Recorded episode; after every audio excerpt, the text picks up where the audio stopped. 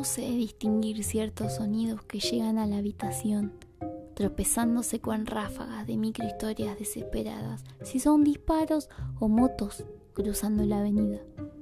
No descifro aún la naturaleza de esos gatos inmensos que miran con distancia prudencial desde el techo del edificio contiguo. No sé distinguir todavía muchas cosas. Y no sé si puedo, pero me peleo cada vez más seguido con la dictadura de las formas, con la necesidad, que no es tal, de nombrar cada cosa, sacando de la bolsa de nombres, como en un sorteo de correspondencia, términos para llamar a todo, a todo lo que nos rodea, y así definir,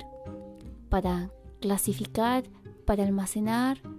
defendernos y olvidar la contingencia, los sinsentidos, lo mixto, lo fantasma, lo diverso, lo complejo. Quiero destruir las rectas,